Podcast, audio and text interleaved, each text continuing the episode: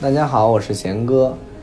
那么昨天录完第一期啊，说说那些有钱人办的学校，呃，效果反应还是挺好的。那么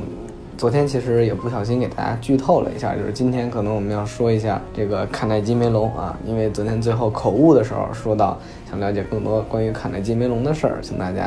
啊可以私信我。没想到今天咱们就聊一聊这所学校。那么，既然已经跟大家说了啊，最近这几期都是要跟大家聊聊有钱人的故事，然后啊，聊到这些人如何投资这些学校的啊，就算是了解一个历史，然后我们再来说一下学校的事儿。卡耐基梅隆吧，那他肯定是这个必不可少，他要跟卡耐基家族啊，以及这个梅隆家族有一定的关系，因为这个卡耐基和梅隆这俩都是作为姓儿啊，它的存在，因为美国人啊，他们把名字放前，姓儿放后面。所以卡耐基和梅隆这俩在美国都是姓儿，那他们是两个人。一会儿呢，我们会具体讲为什么他叫卡耐基梅隆啊。那么最近啊，就是其实前些年啊，这个沃伦巴菲特，我们都知道这个世界首富啊，第一大金融界第一大人，无人不知，无人不晓，巴菲特股神是吧？啊，他以及前任啊世界首富啊比尔盖茨夫妇之前就是大概。五年前吧，曾经号召过全球的亿万富翁，说他们至少捐出一自己一半的财富啊，那么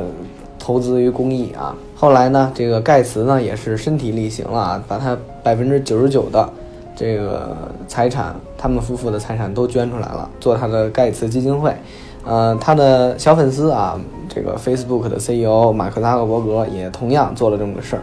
但是他们呢，作为这个是吧，前任世界首富。包括今后的这个可能某一年的世界首富啊，他们捐出百分之九十九，啊，留下这百分之一，依然会让他们变得很有钱。对，那么呃，但是这个事儿啊提出来，他们觉得他们是倡导者，是吧？但其实，在十九世纪之前啊，就十九世纪左右，已经有人开始践行他们的行为了，就是现在这个行为。那么啊，那么卡耐基啊，就是他们家族就是最早践行这个事儿的。那么可以先简单的交代一下背景，为什么这卡耐基这么有钱呢？因为他呢被誉为美国的钢铁大亨。昨天我们说到了，就是美国他都有以前他们的四大家族，你比如说卡耐基啊，他就是钢铁界的；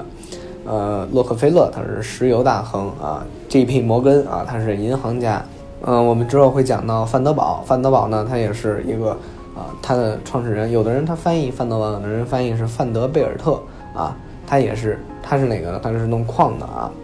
就是家里有矿的那种。对。但是说回来啊，就是在美国，一八八九年是镀金时代的巅峰，然后当时安德鲁卡内基就很有钱，他为了建他的这所卡内基啊，现在叫卡内基梅隆，但当时啊，他起名叫卡内基理工学院。为了建这所学校呢，呃，他投资了大概有三点五亿美元。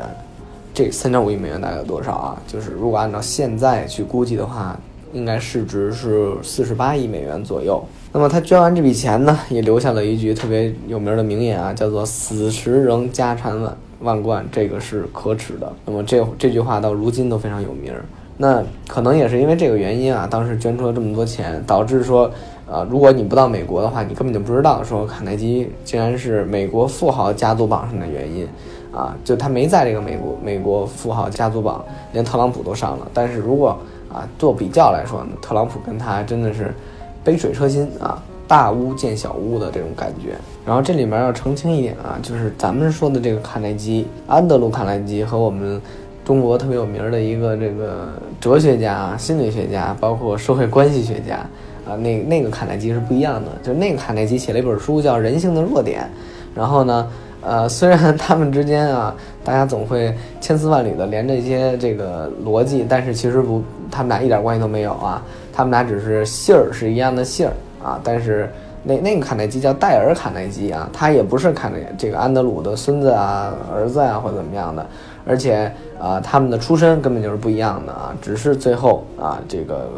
姓儿是一样的，都是 Carnegie。对，不过他们都是在各自领域相对来说比较有一些自己的成就的。那么我们说回来啊，就是说这个为什么现在叫卡耐基梅隆呢？就之前啊，它其实不叫这个名儿啊。然后之前呢，这个也不是一所学校，之前是两所学校。那另外一个学校呢，那肯定就是梅隆吧啊，梅隆工业研究学院。之前呢，我们说卡耐基做的这个，它叫卡耐基理工学院，他们俩一合并啊，人家就说弄一个这个叫卡耐基梅隆啊。为什么叫梅隆呢？因为这个梅隆工业学院啊，是呃，这个为了纪念托马斯梅隆啊，也是两位伟大的这个银行家啊，以及石油家啊，他们做投资的这个工业工业家啊，梅隆，然后他们共同投资的这个啊梅隆工业研究学院，然后这个呢是在保罗梅隆啊，就是这个孙子的撺掇下，在一九六五年合并啊。你看这孙子很很厉害啊！不过特别有意思的就是，当时梅隆工业研究学院投资的那个是由啊这个银行家安德鲁梅隆，然后这个卡耐基呢是由安德鲁卡耐基，因为他们俩的名字都是安德鲁，所以呢就是在卡耐基梅隆啊他们学校的官网的服务器上面也叫安德鲁啊 C M U E D U 啊就是 Andrew 啊 A N D R E W 啊这么拼写。他们的网站就是这样定的。那这算前半部分跟大家说了说这个历史方面的事儿啊。那么其实跟咱们选学校是没有太大关系的。那么这所学校 CMU 呢，也是一所这个美国前五十的院校啊。这个它位于匹兹堡市，也是属于一个大学城的区域。这个大学城嘛，一般来说就是离市中心比较远，所以说他们离这个匹兹堡还有点距离。但是呢，因为在大学里面吃住呢都是很方便，啊，那么匹兹堡呢，它位于什么地儿呢？其实啊，我类比了一下，大概在中国的，呃，类似于张家口啊、山西大同的一个位置啊，就是呃东北部啊，这个还是会稍微往西边偏一点，但是还是在东北部，就是俄亥俄州的上面，因为俄亥俄州就是离五大湖很近了，克利夫兰啊那边啊，就是他们的呃他们的东北部一点点的位置。那我们之前讲了很多东北部的学校啊，那么在东北部呢，大部分他们的温度呢都比较适中啊，基本是这个十五度到二十度啊，这个区间在春秋的时候，然后在冬天的时候会稍微冷一点，可能会到了零下二十度左右，二十十到二十度左右啊。那么这里面呢，其实也没有大家想象的那么村儿啊。就是其实娱乐设施也很多的，你比如说在那所学校，我我去过啊，里面还有 KTV 呀、密室逃脱呀、游乐场啊这种地儿。那么可以看出来，如果说咱们中国学生去了啊，不不会沦落到没有什么休闲活动的。那么在那个学校呢，给我的一个感觉就是，整体交通不错。尽管说到这个我们说当趟啊，就是城里卡耐基的城里会比较堵